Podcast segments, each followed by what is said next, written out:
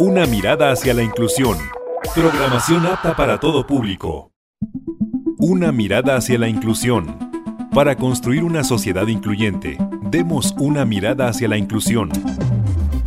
Radio Imer, la voz de Balún Canán, una emisora perteneciente al Instituto Mexicano de la Radio, presenta Una mirada hacia la inclusión.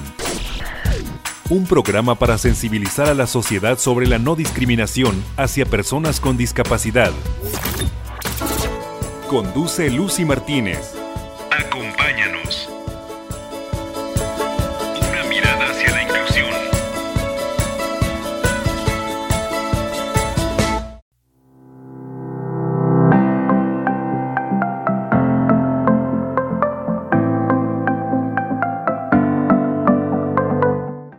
107.9 de FM y 540 de AM. Para mí es un placer poder acompañarte este lunes 28 de febrero del 2022 a la emisión número 91 de este programa. El día de hoy vamos a estar platicando sobre la educación para adultos y la importancia que tiene acudir a la, a la institución que promueve esta educación como es el INEA. Vamos a tener a una persona que colabora en, esta institución y ya vamos a conocer cuál es el procedimiento que podemos hacer para acercarnos a la institución si deseamos continuar, continuar con nuestros estudios. Y además vamos a poder escuchar música, como lo hemos venido haciendo en lunes anteriores, y el Tecnotip de la semana, preparado por Karen Lara. Así que no te muevas de esta estación, estás en Radimer, la voz de Baluncanan, acompáñame a la entrevista.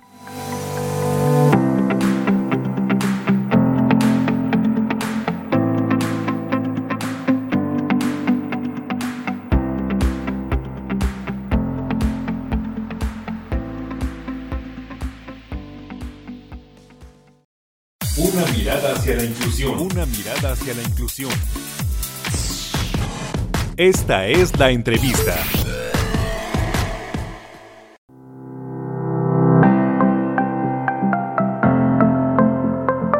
Amigos de una mirada hacia la inclusión, estamos en nuestro primer bloque y la verdad es que el día de hoy vamos a tratar un tema muy interesante, sobre todo porque hay gente que por cuestiones de la vida, pues no pudo estudiar cuando era pequeño o no tenía los recursos suficientes y entonces eh, pues no tuvo este derecho humano como es el de la educación.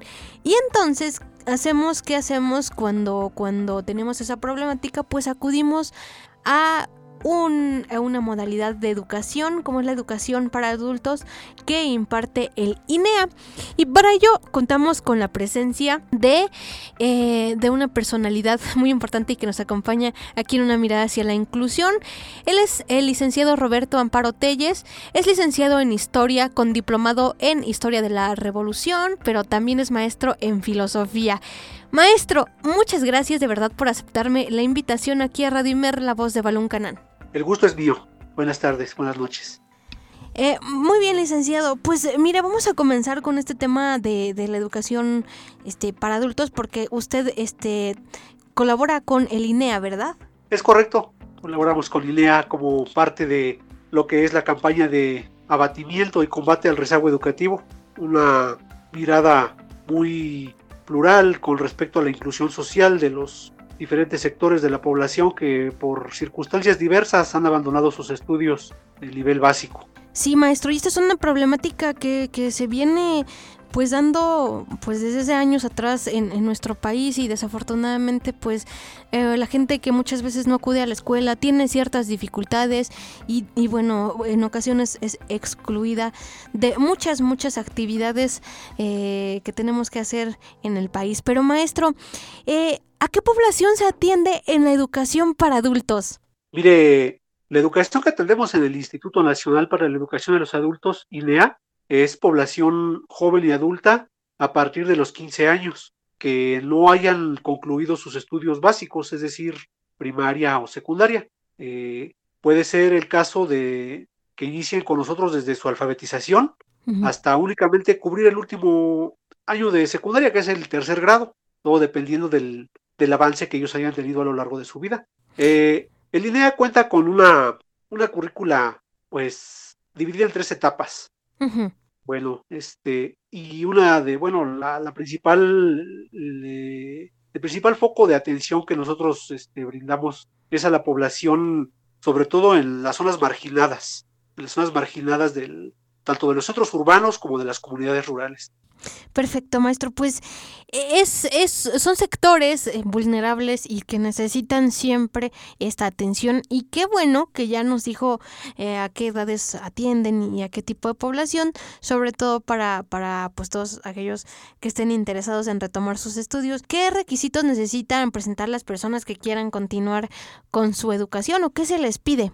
Pues primero, primero que nada, el, la disposición y el ánimo de emprender esa pues esa tarea, ¿no? Más que tengan el compromiso de continuar con sus estudios. Ese es el primer requisito, el ánimo y la disposición. Ya los requisitos administrativos, bueno, yo los considero secundarios cuando se tiene el ánimo eh, y las ganas de seguir continuando con su formación académica. Los requisitos que deben presentar de carácter administrativo, pues son el acta de nacimiento, eh, la credencial del lector, si son mayores de edad, el CURP, eh, un comprobante de domicilio. En el caso de que vayan a cursar el nivel secundaria, pues presentar el certificado de primaria para que haya un aval de que ya han concluido con ese nivel educativo. Y en el caso de no contar con estudios de primaria, pues únicamente se les piden los documentos anteriores, ¿no? Eso sería lo principal para la... Ah, y una fotografía. Esa fotografía nosotros se la tomamos de manera digital cuando acuden a nuestros círculos de estudio sea, en un, sea en un punto de encuentro o en una plaza comunitaria, dependiendo de el círculo de estudios al que se acerquen. O puede darse el caso de que algunos este, prospectos educandos lleguen a la mesa de servicios educativos, que esa la podrán encontrar en cualquier municipio del, del país.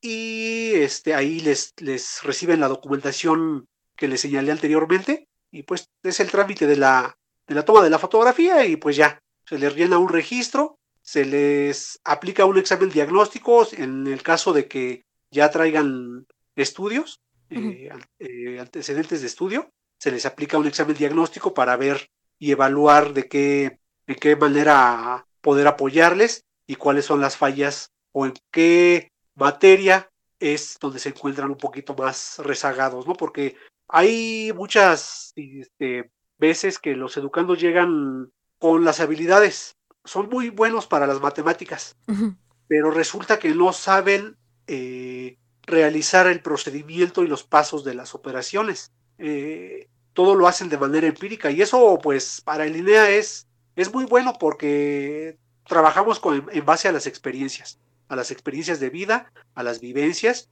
y a los conocimientos que previamente han adquirido los educandos o los prospectos a, a ser educandos y atendidos por la institución.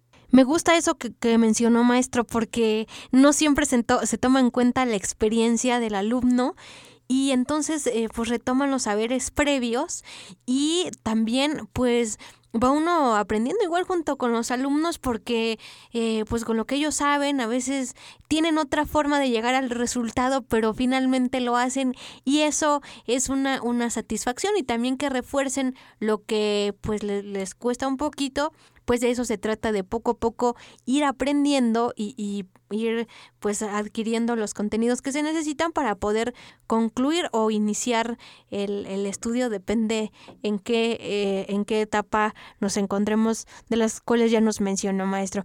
Pero ¿por qué es importante que la gente que no pudo estudiar en su en su etapa infantil lo pueda hacer pues ya en, su, etapa de adolescentes bueno, primero que nada, antes de pasar a ese tópico, me gustaría hacer una, me gustaría hacer una, una anotación más, ¿no? Claro. Una de las características de nuestro modelo educativo es encaminar el aprendizaje mediante las competencias. ¿A qué me refiero con ello? El modelo educativo que nosotros trabajamos va encaminado a ese sentido, a fortalecer cuatro competencias básicas dentro del aprendizaje, bueno, del camino aprendizaje, enseñanza-aprendizaje de, de, nuestros educandos. Fortalecer lo que es la comunicación, el razonamiento, la participación y el, bueno, y la, la conclusión y la, la conclusión de saberes aprendidos. O sea, cómo es que los, los saberes que ya traemos a lo largo de nuestra vida nos benefician para poder solventar aún más nuestro aprendizaje dentro del aula. Esas, esas, esas cuatro competencias son imprescindibles y básicas dentro de la formación de nuestros educandos. Ahora, concerniente a lo que usted me preguntaba de por, por qué es importante que nuestros, nuestra población eh, concluya con su formación académica una vez que ya es adulto, si no tuvo la oportunidad de hacerlo durante la infancia, pues primero que nada porque es un derecho humano. Eso es lo, lo primordial, ¿verdad? Dentro de, la, dentro de nuestra misma constitución lo dice en el artículo tercero, que uno de los derechos fundamentales del ciudadano es tener un derecho, tener el derecho a la educación gratuita, laica y de calidad y de excelencia. Ese es el principal eh, propósito, ¿no? El segundo propósito, y, y es muy importante señalarlo, es que la educación, además de generar nuevas expectativas de desarrollo personal, ya sea en lo laboral, en lo, en lo pedagógico, en lo académico, también nos ayuda mucho a fortalecer valores de identidad. ¿A qué me refiero con esto? A que, a que nosotros les, les vamos dando a nuestros educandos lo que es una, una formación de carácter comunitario en estricto apego al solidarismo social, que la gente se arraigue a su comunidad y que no se desprenda de esos valores que le identifican como agente social que es. Además de que la educación coadyuva a que nuestros ciudadanos, bueno, a que los ciudadanos fortalezcan también eh, maneras nuevas de convivencia, alejadas de la violencia, alejadas del consumo de, drogas, alejadas de, caer en conductas antisociales que lejos de beneficiar, pues son perjuiciosas para su desarrollo personal y dentro de la colectividad como, como ciudadanos que son.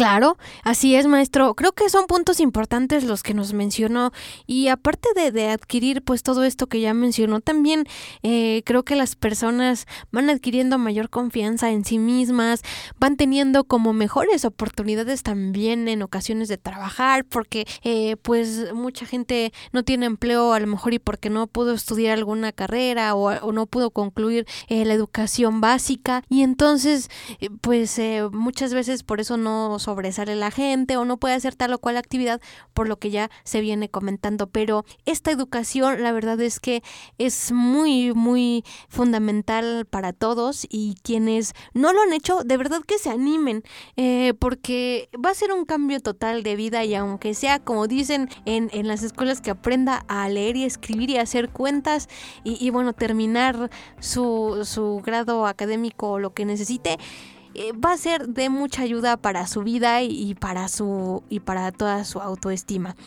Pero maestro, ¿qué le parece si me acompaña a nuestra primera pausa? Ya regresamos aquí en Radio Imer.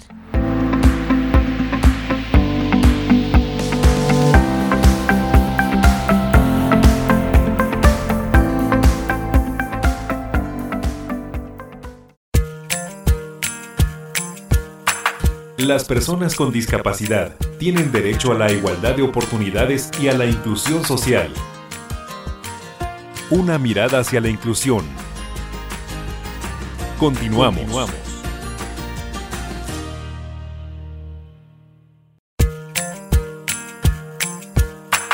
Las personas con discapacidad tienen derecho a la igualdad de oportunidades y a la inclusión social.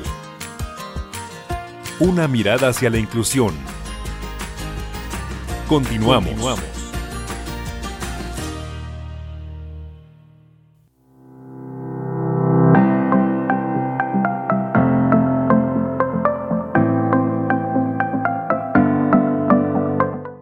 En nuestro segundo bloque de una mirada hacia la inclusión y antes de irnos a corte, pues estábamos platicando con nuestro invitado especial, el maestro Roberto Amparo Telles, acerca de, eh, bueno, de, la importancia que tiene el acudir a educación para adultos y, los beneficios. Y bueno, ya, ya eh, explicamos un poquito antes de irnos a corte.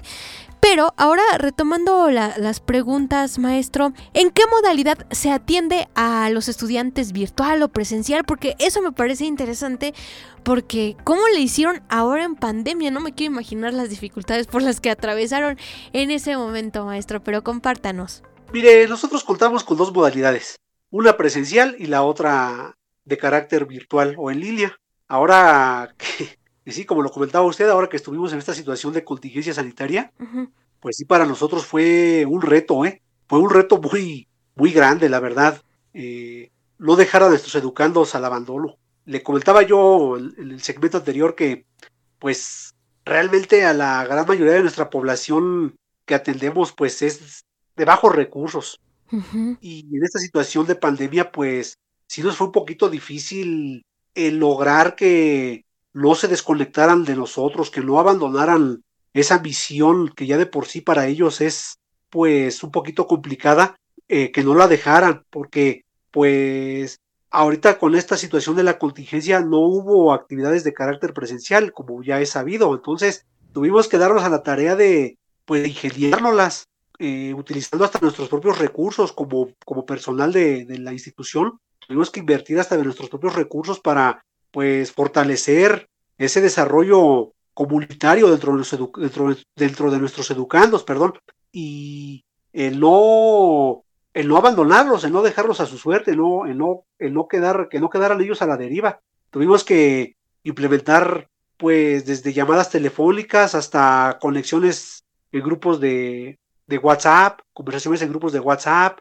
eh, sesiones mediante Zoom, mediante Google Meet, eh, quienes contaban con computadora en casa, pues lograban avanzar en sus módulos, pero también tuvimos la, pues, la necesidad de, de enfocar nuestras fuerzas para no que no que no decayera ese ánimo, ¿verdad? Porque también muchos decían, pues es que o le meto 50 pesos a mi teléfono para conectarme a la videollamada con el maestro o, o cómo, porque pues también estaba la situación difícil porque también mucha gente perdió el empleo, entonces eso también generó muchas mermas dentro de el ánimo de nuestros educandos. Y bueno, eso significó para nosotros pues ponernos las pilas y reinventarnos como, como educadores. Eh, con respecto a lo que me comentaba usted de las modalidades, pues la de carácter presencial es la más común que de todas, ¿no? Es la que gran parte de nuestra población maneja. Y esta la llevamos a cabo con módulos impresos. Eh, una vez que nuestros educadores realizan su primer acercamiento con el INEA, mediante el examen diagnóstico, nosotros les otorgamos eh, módulos impresos de acuerdo a las materias que ellos eh, más rezagados. ¿no? Eh, eh, aquí en el, punto de encuentro o círculo de estudios, ellos realizan su actividad de manera presencial o bien desde su casa avanzan y todo tiempo se les convoca a que se acerquen al círculo de estudios para revisar sus avances y ver qué manera se puede apoyar, cuáles son las, las si tienen algún problema de algún ejercicio o cualquier situación que no, que no quede claro, le dan clic ahí y buscan el módulo que ellos deseen estudiar. Aquí la ventaja es que cualquier persona puede tener acceso a, a él. Aquí no, no hay ninguna restricción. La desventaja que tiene este, esta modalidad es que los avances no se guardan. No se guardan y solamente sirven como a manera de apoyo para que nuestros educados vayan reforzando sus conocimientos o vayan eh, tratando de resolver sus dudas y también se vayan acercando a las tecnologías de la información, que eso también es muy importante dentro de las actividades que el INEA promueve. La siguiente modalidad que es eh, de carácter más formal es el modelo educativo INEA en línea, MEVIT en línea o INEA en línea. Aquí, eh, una vez que nuestros educandos ya están inscritos en la, en la plataforma, que ya están dados de alta en, en INEA, si ellos desean realizar sus estudios de manera en línea, eh, dentro de las clases comunitarias, que es donde contamos con equipo de cómputo para que ellos estudien, se les asigna una clave, esta siempre va apegada al nombre del usuario, obviamente con, un, con una clave eh, y una contraseña particular para que ellos este, se tengan acceso a esa a, a la modalidad en línea y ya se les carga el módulo, se les da de alta y ellos pueden iniciar con sus estudios de manera virtual. Es, es sencillo eso, es el trámite es sencillo, nada más es cuestión de que ellos, de que ellos así lo decidan. Maestro, qué, la verdad, qué gran labor realizan en el INEA y, la verdad es que es, es sorprendente porque también, pues uno pensaría, ay no, pues solo es presencial y solo se acercan a los círculos, pero ya vimos que también tienen en línea y que también mucha gente va aprendiendo a alfabetizarse en este ámbito de las tecnologías, de la información y la comunicación y que finalmente también eh, pues van de la mano con la educación, ahora ya eh, con, con estas circunstancias que estamos viviendo de pandemia. Y, y, pues se van complementando las cosas y, y, también a la gente que ya estudia en línea en, en el INEA también es, es, muy práctico porque pues eh, mucha gente trabaja y anda tareada y en el día, pero ya en la noche que tengo un tiempo o en la tardecita, pues ya entra a su plataforma, tiene los, los, los recursos y, y, eso está muy interesante, maestro. Pero eh, ¿Cómo es el proceso de enseñanza y aprendizaje de los contenidos a los estudiantes? Mira, el proceso de enseñanza está dividido en tres etapas.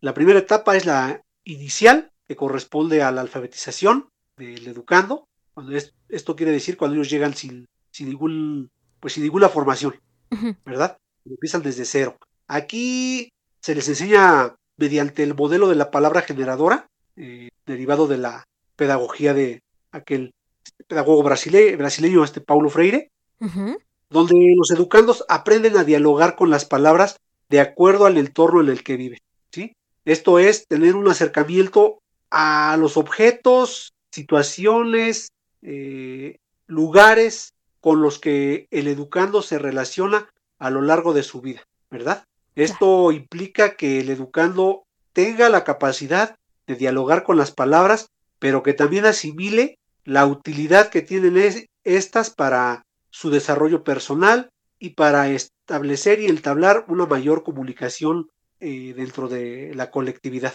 El siguiente, eh, bueno, la siguiente etapa que comprende nuestro modelo de enseñanza es la etapa intermedia, que ya correspondería del tercer año de primaria hasta sexto grado. Aquí diversificados son popular de nuestros educandos, de acuerdo a sus intereses, prevención de adicciones, eh, medio ambiente, trabajo, eh, una gran diversidad de materiales para que ellos vayan encaminándose y llevando a cabo su proceso educativo. La tercera etapa consiste en lo que es la secundaria, la que es el nivel avanzado.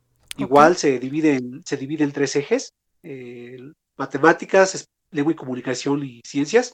Y también se les invita a escoger módulos diversificados de acuerdo a los intereses que ellos manifiesten y también de acuerdo al oficio o a las necesidades que ellos consideren necesario. Aquí hay que hacer una, bueno, una distinción, porque nosotros eh, manejamos lo que es el modelo educativo para la vida y el trabajo, lo que, lo que se conoce como el BEBIT, pero también IDEA maneja otros modelos alternativos para otro tipo de población. Esto quiere decir que en comunidades rurales podemos encontrar otro modelo al que se le conoce como el MIP, modelo indígena bilingüe. Este modelo trata de integrar a la comunidad, bueno, a los pueblos originarios, a la, pues ahora sí que a la, a la actualidad y a la modernidad, pero sin dejar de lado sus tradiciones ancestrales o sus costumbres con las que ellos ya eh, nacen, ¿no? Eso es muy importante también para no desarraigar ese sentido comunitario del que le había hablado anteriormente. otra, otra modalidad que también nosotros manejamos es el modelo indígena bilingüe urbano, eh, el MIBU. Este modelo eh, comprende a población originaria, pero que ya por cuestiones de, migración, pues radican en centros urbanos y también con ellos se les eh, invita a integrarse a la colectividad en el lugar donde viven eh, actualmente, pero sin dejar de lado igual sus tradiciones. También contamos con un modelo para personas en estado de reclusión eh, y no sé si todavía lo estemos manejando, bueno, lo estén manejando, ahorita francamente no tengo el dato con precisión, pero también había el modelo migrante, o bueno, existe el modelo migrante para la población que radica en los Estados Unidos y que desea concluir sus estudios básicos, lo que es primaria y secundaria. Hemos tenido casos de gente que se acerca al consulado, bueno, nuestros consulados son quienes nos ayudan a gestionar ese trámite, se acercan a INEA, eh, terminan su educación básica y después allá en, la Unión Americana pues ingresan al high school y posteriormente se gradúan de universidades allá en Estados Unidos. Eh, todo gracias a la, a la participación de esta, de esta institución en, pues con la población migrante, ¿verdad? Que también tiene derecho a, ser educada y a ser formada dentro de los preceptos de nuestro sistema educativo en México. Excelente maestro, qué importante de verdad es esta institución del INEA y ya nosotros creeríamos que, que bueno, que solo abarca a los mexicanos, pero ya escuchamos ahorita que también pues tenían este apoyo o tienen este al migrante que, que bueno, que necesita y qué bueno escuchar que pueden ingresar en las escuelas de, de los Estados Unidos. Eso es fantástico y, y, bueno, sirve de mucho para muchas personas. No, y, perdón, perdón, y no solo, y no solo para los migrantes o gente que no, que no radica en la que no radica en, el país. También INEA se encarga de, pues, de revalidar estudios a personas que llegan del extranjero, porque ah. en alguna situación nos hemos encontrado que llega gente, bueno, yo dentro de mi experiencia personal, he tenido a mucha gente que llega de Honduras, de Guatemala, de Sudamérica, que tienen el anhelo de, pues, asentarse en el país y contribuir al desarrollo de, de este, pues, de nuestro México, ¿verdad? Y, y pues por, por situaciones que muchas veces burocráticas, pues no se les admite en, pues en las labores, ¿verdad? En el trabajo, porque no hay manera de comprobar que tienen estudios. Entonces nosotros les ayudamos en ese sentido a que, pues, hacer, hacer esa equivalencia y a que sus estudios que ya traen ellos de sus países, pues, se les hagan válidos para que no pierdan la oportunidad de desarrollarse también como parte de nuestra sociedad. Eso también es una de nuestras funciones.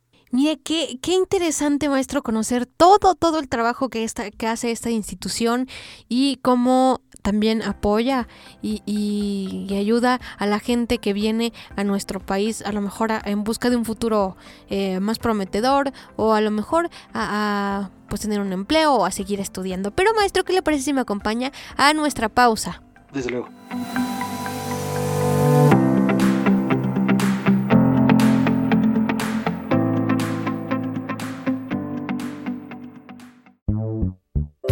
La participación es un derecho, no un privilegio. Continuamos.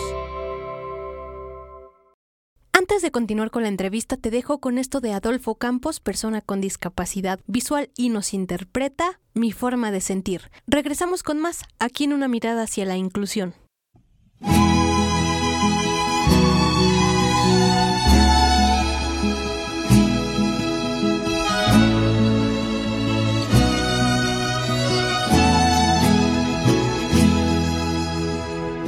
Cada vez que veo salir el sol como hoy, nada más puedo pensar en ti, mi amor. La distancia no es razón para dejar la esperanza de algún día volverte a besar, solo tú Solo tú que conoces mi forma de sentir, mi forma de reír y hasta mi forma de llorar. Solo tú sabes a dónde voy. Solo tú sabes muy bien quién soy.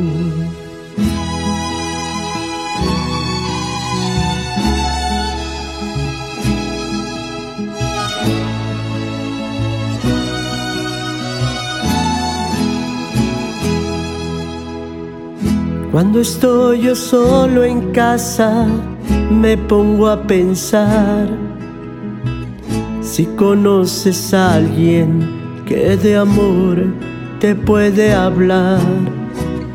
Pero de una cosa estoy seguro, oh mujer, que lo que hay entre los dos nadie puede deshacer, solo tú Solo tú que conoces mi forma de sentir, mi forma de reír y hasta mi forma de llorar. solo tú sabes a dónde voy, solo tú sabes muy bien quién soy.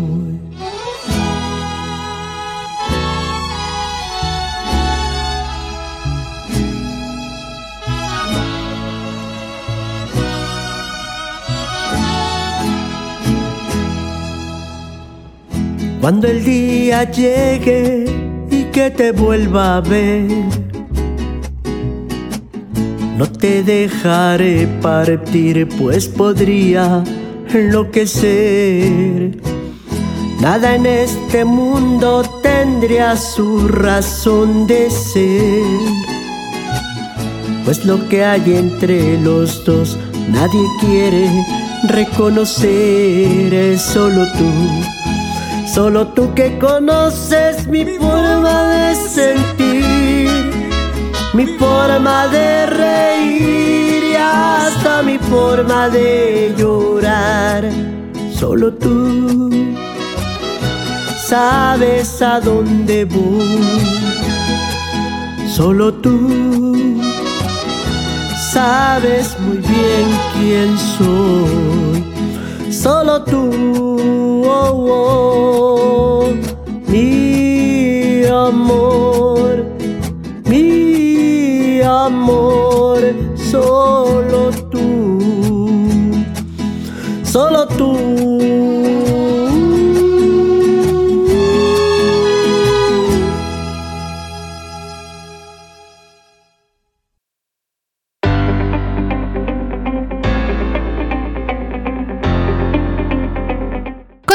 En una mirada hacia la inclusión después de haber escuchado pues estas canciones que vamos programando para, para todos ustedes. Y seguimos con esta charla interesante con el maestro Roberto Amparo Telles. Y ya vimos muchas muchas de las funciones que, tiene el INEA en nuestro país y los beneficios que tiene al acercarse a esta institución. En bloques anteriores ya vimos eh, cuáles son los requisitos y, bueno, en el INEA también atienden a población con discapacidad y cómo los apoyan, maestro, porque creo que también es un sector importante y que muchas veces pues no acude a las escuelas a lo mejor por temor al rechazo o pues simplemente porque no pueden, pero compártanos, maestro grupos vulnerables. Grupos vulnerables es lo que INEA se encarga de, pues, de atender. Y más que atender, acercarlos a una vida digna, que no sean segregados o aislados por su condición social o por el hecho de convivir o vivir con alguna discapacidad. INEA se ha encargado de fortalecer esos valores. Eh, nosotros tenemos la encomienda de atender a todos sin distinción. Eh, comentaba yo que, pues, población originaria, eh, población que llega del extranjero y pues nuestras personas con discapacidad, pues creo que pues es una tarea muy, eh, mm, bueno, es una tarea que nosotros nos hemos puesto como meta, Para pues encaminar también a este sector de la sociedad que, como usted comentaba, pues temen ser rechazados o pues por también por cuestiones económicas, de segregación, de pues ese estereotipo, ¿no? De considerar a la persona que vive con una discapacidad como algo inferior o alguien inferior, eh, lo cual se me hace algo injusto. Desafortunadamente, aún y cuando nosotros tenemos la intención firme de coadyuvar y apoyar eh, en el desarrollo de estas, pues de este sector de la población, también nos encontramos con ciertas limitantes, eh, porque muchas veces dentro de los mismos educandos, además de existir ese temor a ser discriminados o a no ser vistos como iguales. También existe eh, dentro de nuestros educadores o algunas ocasiones dentro de nuestro personal administrativo falta de interés. No, no generalizo, pero todavía hay cierta resistencia a esa inclusión social para personas que conviven o, viven con una discapacidad. Esto no lo digo en el ánimo de, pues, de generar polémica, no, más bien al contrario, lo digo con, con el afán de hacer reflexión y de ver que, todos somos parte de la sociedad, ¿no? Que no, no podemos hablar de una educación comunitaria o de un solidarismo social si no contemplamos las necesidades de, de este sector de la, de la población, ¿no? Eh, últimamente se han llevado a cabo programas como la impartición de talleres de formación en braille, de formación en lengua de señas. Aquí en la Ciudad de México, que es donde yo radico, eh, tenemos un convenio con el Instituto de la Discapacidad, es de carácter local. Ellos, nos facilitan el, pues sus aulas para capacitarnos en lo que es este, formación en braille, formación en lengua de señas. Y yo tengo la dicha y la fortuna de haber participado como maestro sombra. Un maestro sombra es aquel que está detrás del educando y del educador para poder encaminar tanto al educando a su proceso educativo como al educador para que éste eh, le brinde la, mejor y la mayor atención desde un, desde un enfoque inclusivo, ¿verdad?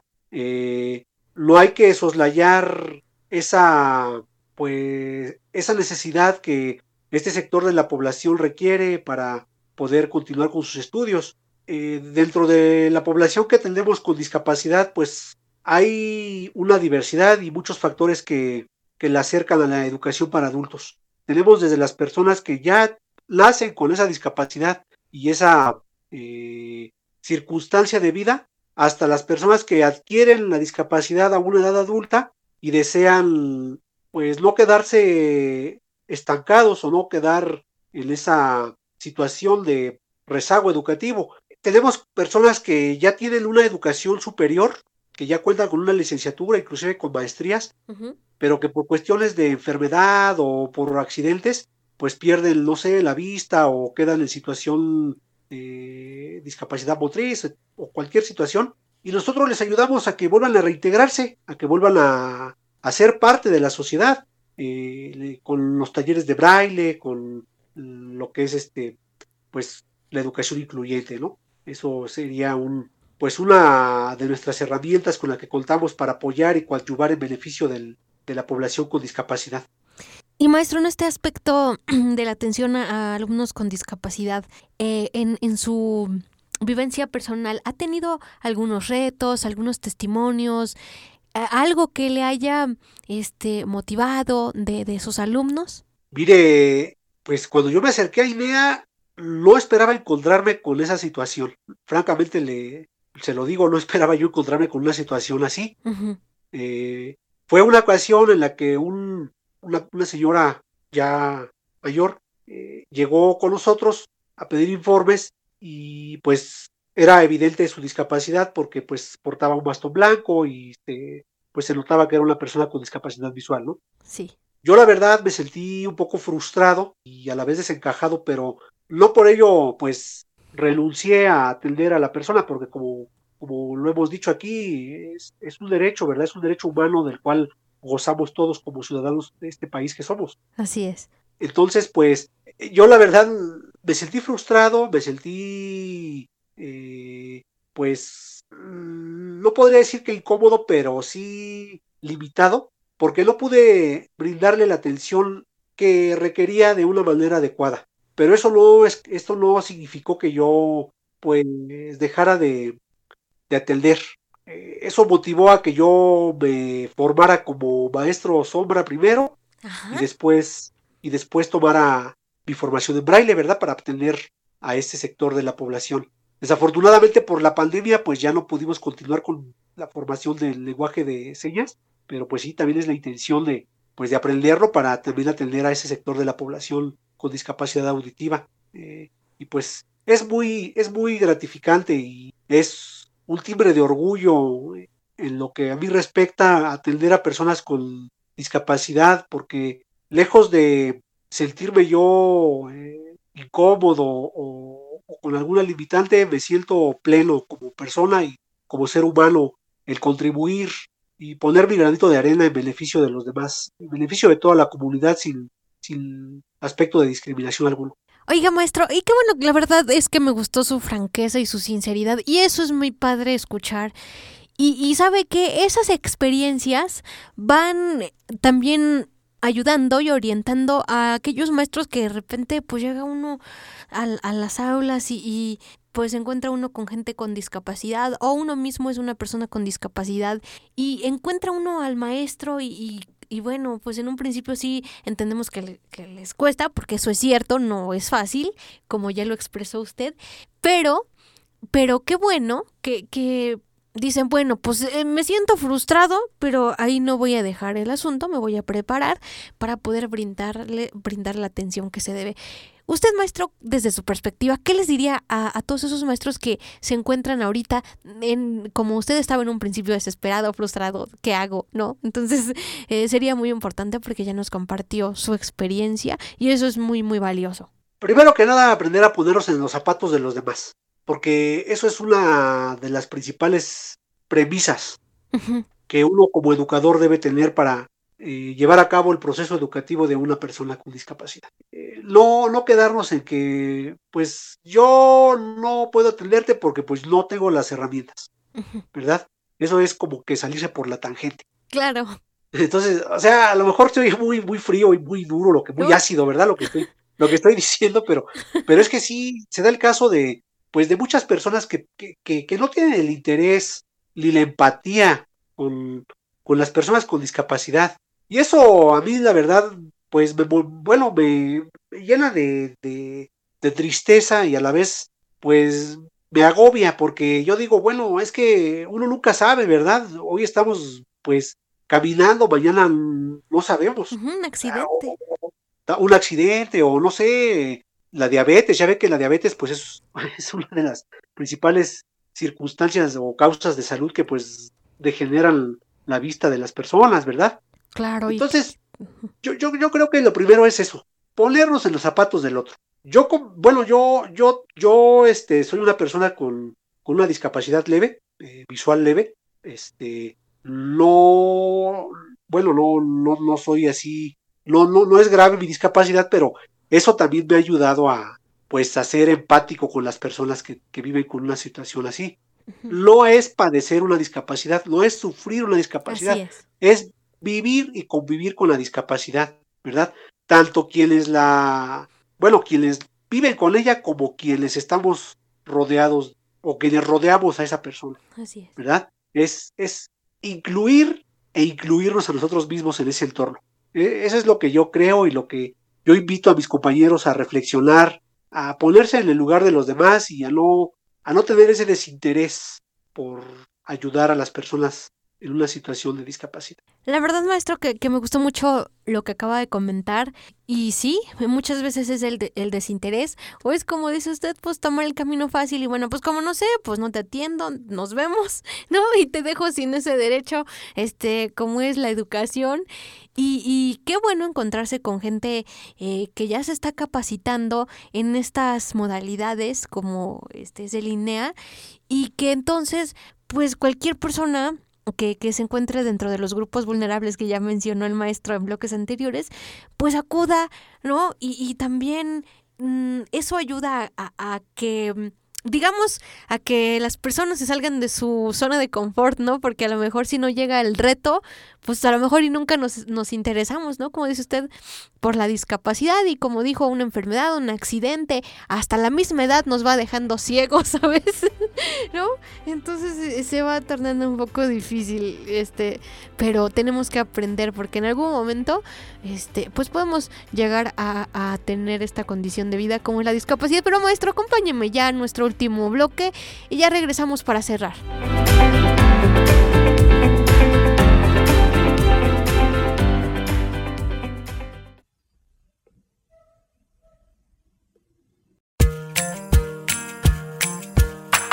Las personas con discapacidad tienen derecho a la igualdad de oportunidades y a la inclusión social. Una mirada hacia la inclusión. Continuamos.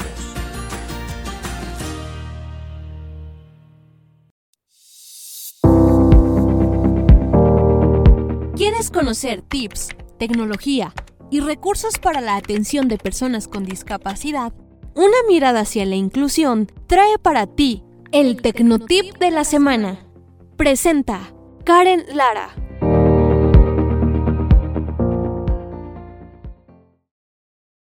Hola mamita, ¿qué estás haciendo?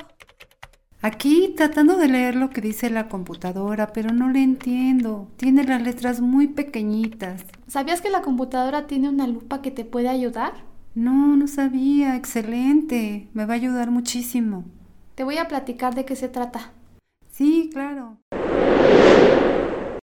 La lupa es un amplificador de pantalla disponible en computadoras con sistema operativo Windows, el cual permite ampliar la información de las aplicaciones que se encuentran abiertas. Por lo tanto, es de gran utilidad para todos aquellos que tienen problemas al ver los detalles o las letras pequeñas. Dispone de varios tipos de ampliación o de tipos de vista. 1. Vista de pantalla completa.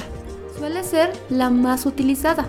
Cuando está ampliada, no se ve toda la pantalla al mismo tiempo, por lo tanto, se requiere un tiempo de entrenamiento para saber utilizarla. 2. Vista de lente. Es similar a desplazar una lupa manual por la pantalla. Puede ser eficiente para un momento puntual, pero poco eficiente a la hora de leer documentos de texto. 3. Vista acoplada. Esta vista utiliza un lado de la pantalla para mostrar la información ampliada. Si quieres utilizar esta herramienta, oprime la tecla de Windows y busca Accesibilidad. Ahí podrás encontrar Lupa. O también puedes pulsar la combinación de teclas Windows y el signo de más. Windows y el signo de más. Para saber más, puedes buscar tutoriales sobre el uso de la lupa de Windows en YouTube. Fuente compartolit.es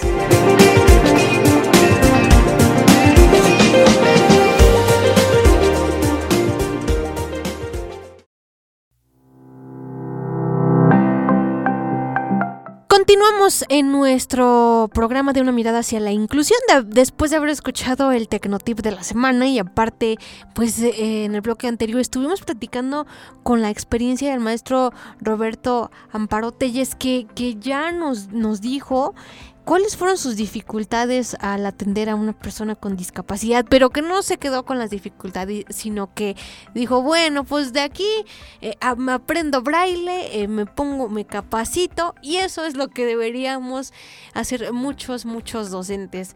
Y este, pues, pues nada, maestro, ¿cuáles son, digamos que, los beneficios de estudiar en el INEA? Pues el principal beneficio de estudiar en el INEA es la obtención del certificado, ¿verdad? Que ese es el, más importante.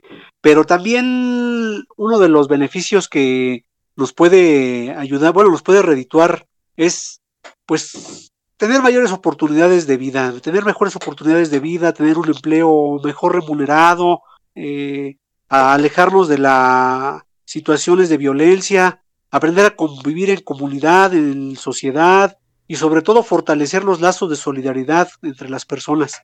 Ese es uno de esos son los principales beneficios que yo encuentro en la educación para adultos que nosotros eh, con gusto y con agrado les ofrecemos a nuestra población. También aquí hay que decir que el INEA no solo es para población, bueno, eso ya es como, como un apéndice a sí, claro. Eh, un comentario. Eh, el INEA no solo es para población joven y adulta eh, mayor de 15 años. También tenemos una modalidad que es la modalidad BEBIT 10-14.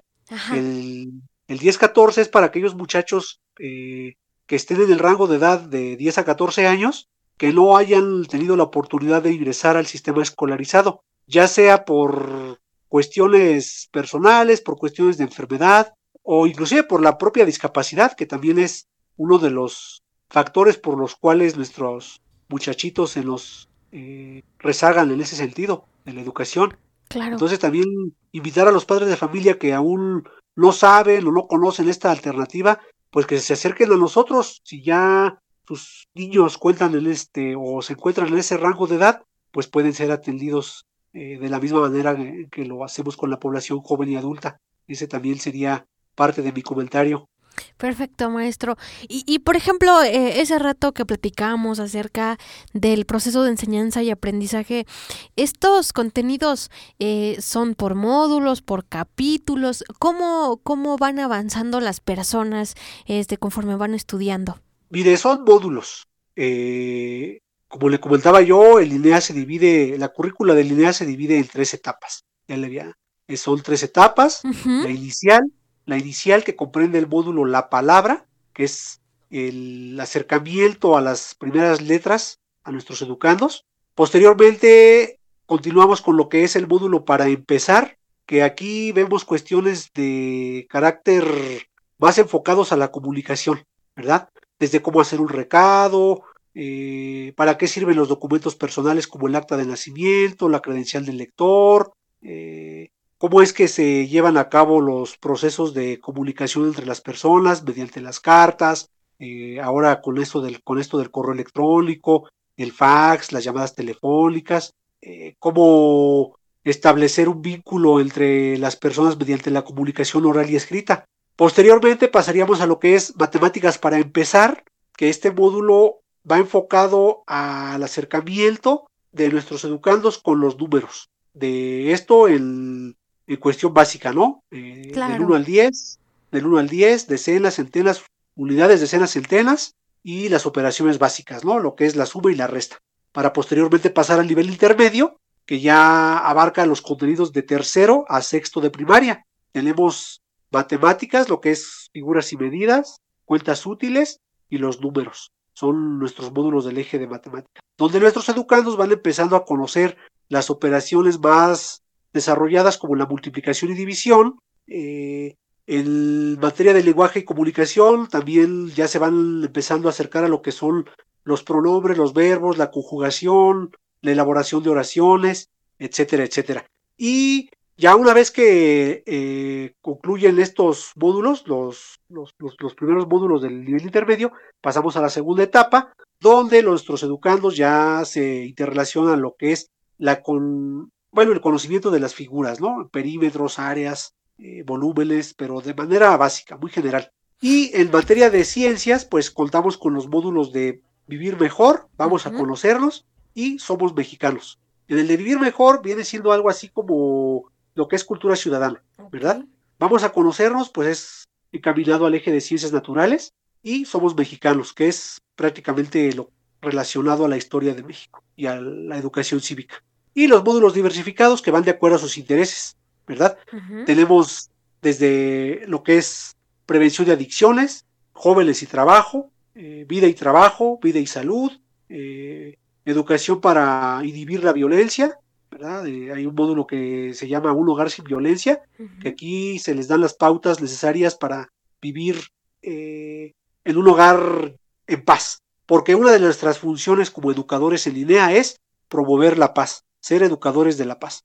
Entonces, este módulo es, pues yo diría, de los más recomendables y de los más solicitados por nuestros educandos, sobre todo de la población femenina, ¿no? Para que tengan las herramientas básicas de cómo vivir en, un hogar alejado de la violencia y de esas conductas pues perversas, machistas que lejos de beneficiarnos pues nos orillan a, a, una situación complicada dentro de nuestra familia. Posteriormente pasamos a lo que es el nivel avanzado, Que, es, que es la educación secundaria, igual como le comentaba anteriormente, son tres ejes, el eje de matemáticas, el eje de lengua y comunicación el eje de ciencias. En el eje de matemáticas iniciamos con lo que son fracciones y porcentajes, ¿verdad? Suma y resta de quebrados, reglas de tres, números decimales, eh, porcentajes.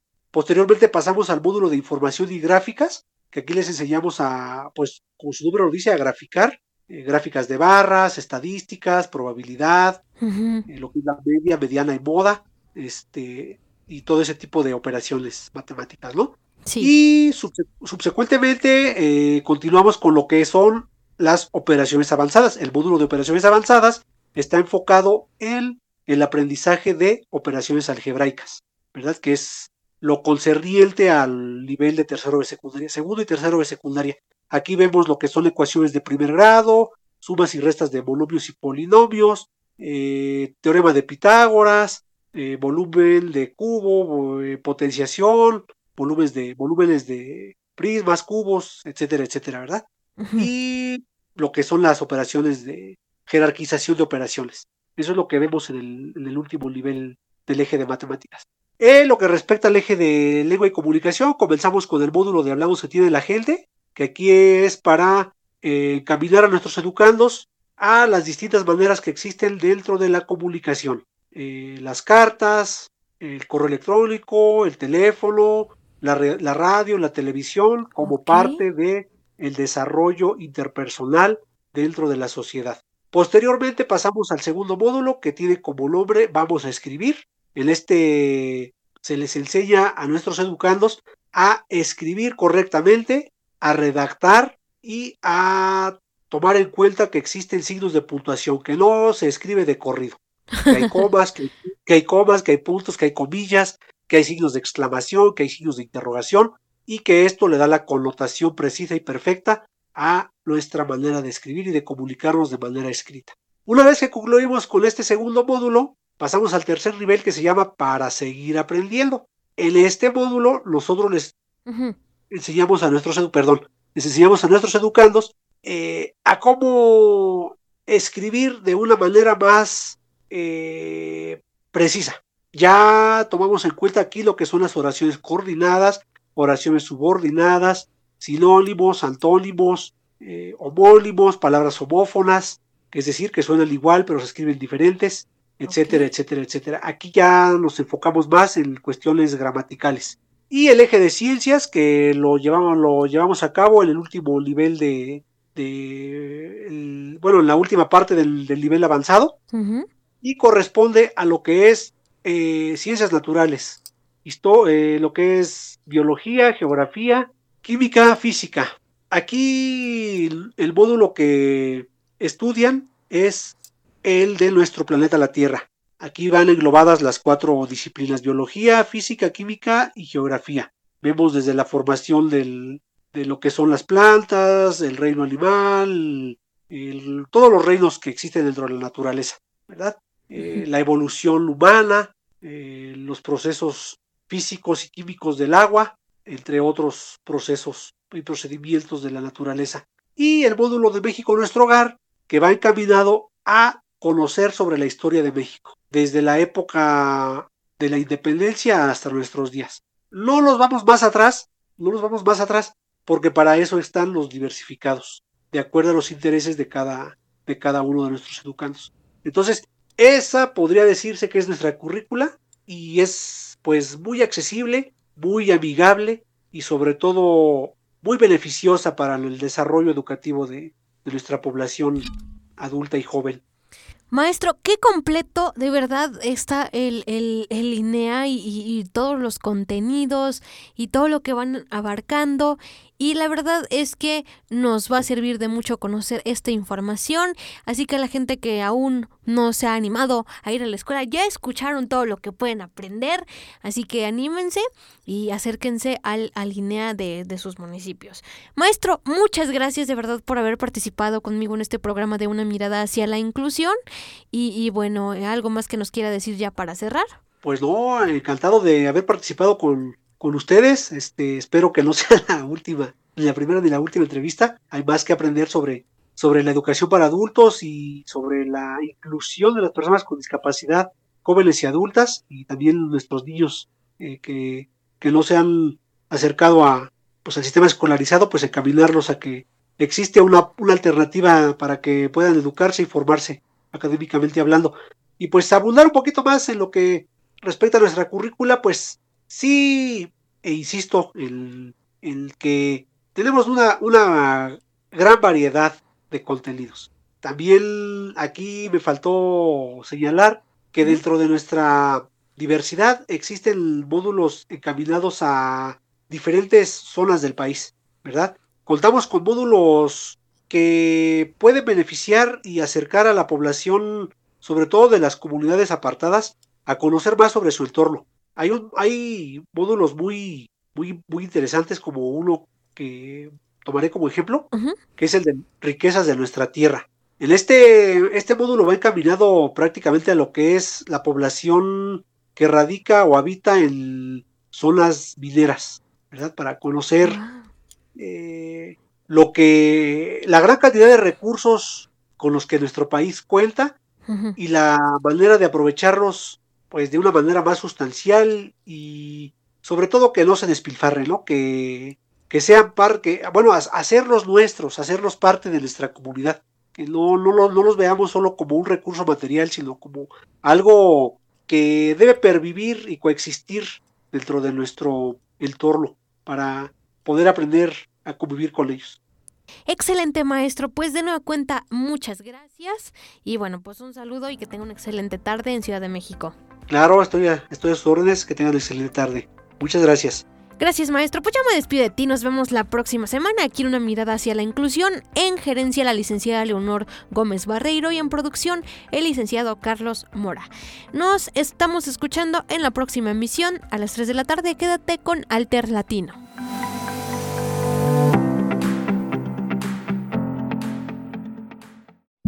Radio Imer, la voz de Balún Canán, una emisora perteneciente al Instituto Mexicano de la Radio, presentó Una mirada hacia la inclusión. Una mirada hacia la inclusión. Juntos ayudemos a conformar una sociedad incluyente. Escúchanos en la próxima emisión. Mirada hacia la inclusión. De Una mirada hacia la inclusión